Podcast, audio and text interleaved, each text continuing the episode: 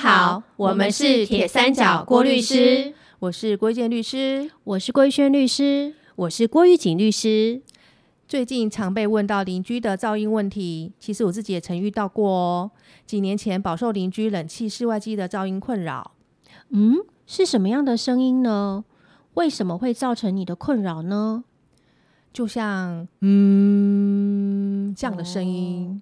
几乎每天都会在睡觉的时间出现，而且长达好几个月，就这样失眠了。哇，那你怎么处理呢？呃，我有向大楼管理员总干事反映，结果邻居马上二话不说的换了全新的空调，很幸运呢。哇，真的是千金难买好邻居哎。是啊。那么今天我们就来针对噪音，还有最近很多人讨论的镇楼神器，聊聊我们的想法吧。让我们先从饱受噪音干扰的人的角度来谈谈他该怎么办。首先呢，要先判断噪音的来源是什么，因为受理噪音陈情的主管机关是不一样的哦。所谓的噪音是指超过管制标准的声音。如果噪音来源是燃放爆竹、神坛、庙会、婚丧等民俗活动所发出的声音，以及餐饮业、洗染业、印刷业。等操作动力机械所发出的声音，妨害到他人的生活环境安宁，或者是工厂营建工程这一类超过噪音管制标准的噪音，都是噪音管制法第八条、第九条所规范的范围。这类的噪音受理陈情的主管机关是行政院环保署或者是环保局。是，我们可以拨打公害陈情电专线，或者是用网络通报的方式，向行政院环保署全国统一网站通报。而且通报的时候，可以指定噪音常常出现的时间作为稽查时段哦。因为这样，环保署受理之后，稽查人员就会到现场检测噪音状况。一旦有违法，主管机关主管机关就能依法处理。但是如果所制造的声音是属于那种噪音管制法令的管制标准以外的，属于不具有持续性，或者是不容易量测而足以妨害他人生活安宁的声音的话，就是由警察机关依照社会秩序维护法来处理。所以呢，受到这种声音干扰的人，就可以向行为地的警察机关举报。举报之后，警察机关会请举报的人制作笔录，之后就会到现场调查喽。若调查结果发现确实有法律规定的那些制造噪音、深夜喧哗或妨碍公众安宁的情况的时候，警察机关就能直接依法处理。譬如说，他们可以及时制止制造噪音的人啦，或者针对情节轻微而事实明确的，直接处以一千五百元以下的罚款哦。是刚刚所说的是透过陈情或举报的方式来处理。不过，如果针对邻居的噪音不想下陈情或举报这类的猛药，以免破坏与邻居间的感情的话，其实也可以像遇见律师一样，先透过大楼管理员、总干事或者是主委来居中协调，或许也能顺利的解决哦。当然啦，如果说没办法顺利解决的话，因为公寓大厦管理条例有规定，住户之间有维护公共安宁的义务，所以住户是可以请管委会发文制止，或者是依照大楼的规约来处理。如果经过管委会制止仍然不遵从的时候，管委管委会还可以报请直辖市或县市政府的环保局来处理哦。若是还是没有办法解决的话，恐怕就只能透过民事诉讼请求排除侵害以及侵权行为损害赔偿了。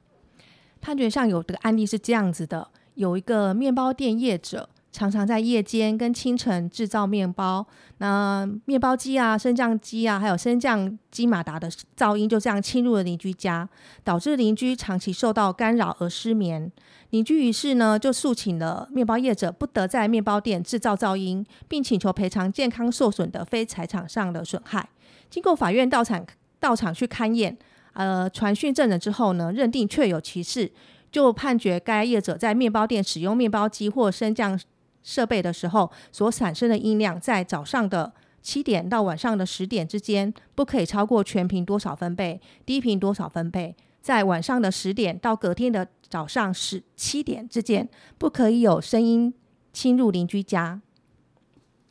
诶，可是遇见律师，我有个朋友，他是住老公寓，楼上邻居走路很大声，而且也常常搬桌子或重物，会有的那种蹦蹦蹦的声音。朋友白天上班的时间还没有关系，但是楼上连晚上睡觉的时间也经常这样。我朋友向邻居反映很多次，可是都没有获得改善。他们大楼没有管委会，也没有管理员，没办法像你刚才那样向管委会出面处理。后来他朋友跟他说，可以去买镇楼神器来反制楼上邻居。到底这个镇楼神器是什么？这样的做法合法吗？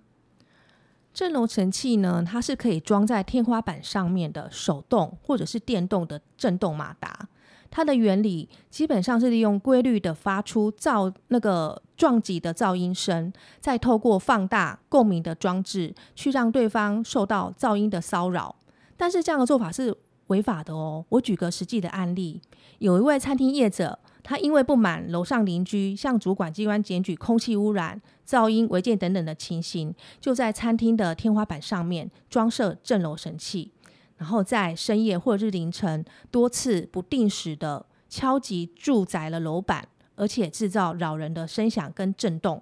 经过邻居提出刑事告诉，呃，法院调查后认定这个餐厅业者心生不满，基于强制的反应，接续在深夜凌晨之间，呃，不定时的敲击住宅的楼板，并制造老人的声响及震动。用这样的强暴的方式妨害邻居的睡眠以及居住安宁等权利的行使，使邻居长期忍受这些声响震动的无意义之事，已经触犯了刑法第三百零四条第一项的强制罪。哇，知识体大诶。我朋友的认知是觉得他是被害人，他去反制这户邻居，没有侵害到别人，应该是合法的啊。看来不是这样。是啊，嗯。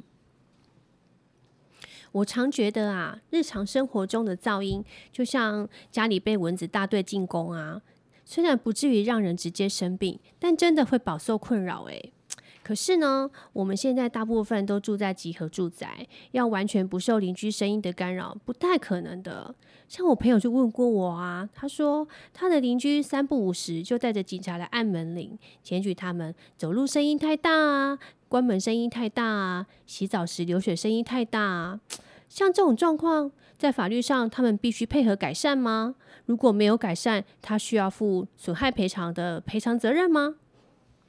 关于这一点呢，要从几个面向来探讨哦。首先，所有人本来就可以在法定限制的范围内，在自己的屋子内自由的活动，不受他人的干涉。那么，如果一个人所发出的声响，像是走路脚步声啊，移动物品的声音啊，使用家庭电家庭的电器，譬如说洗衣机、吸尘器，这些都是在家中正常生活起居活动的时候会发出的声音。纵使是影响到邻居的居住安宁的权利，邻居也应该在合理程度的范围内忍受，不可以要求限缩他人的社会活动。另外，如果制造噪音的邻居对于他可能发出的声音，已经做了防免邻居损害的预防措施，比如说装置了隔音棉，或者是椅脚都套了椅套，而且侵入邻房的噪音是轻微的，或者依照房屋的形态、地方习惯来看，可以认为是合理可接受的。比如说高楼大厦林立的都会社区，住户大部分都紧邻而居。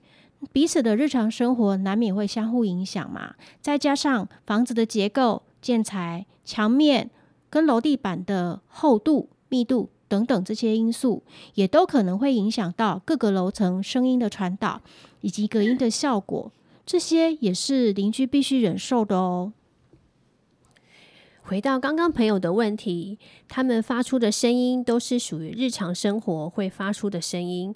呃，邻居应该是要忍肉，要多多忍容忍的。但是如果发出像在家中使用健身器材这样砰撞击地板的巨响，或是在深夜弹奏钢琴乐器发出的声音，这其实都已经超过邻居应该忍受的范围，而属于侵权行为，又因情节重大，嗯，可能最后要赔偿邻居精神上的损害哦。总而言之呢？制造噪音是否构成侵权行为，并不是以个案当事人主观喜好或者是感受来认定的，还是应该要看发出的声音是否为噪音，以及情节是否重大来认定哦。好啦，今天的噪音议题就到这边。如果大家有类似的经验，欢迎留言告诉我们知道哦。我们是铁三角，我们是郭律师，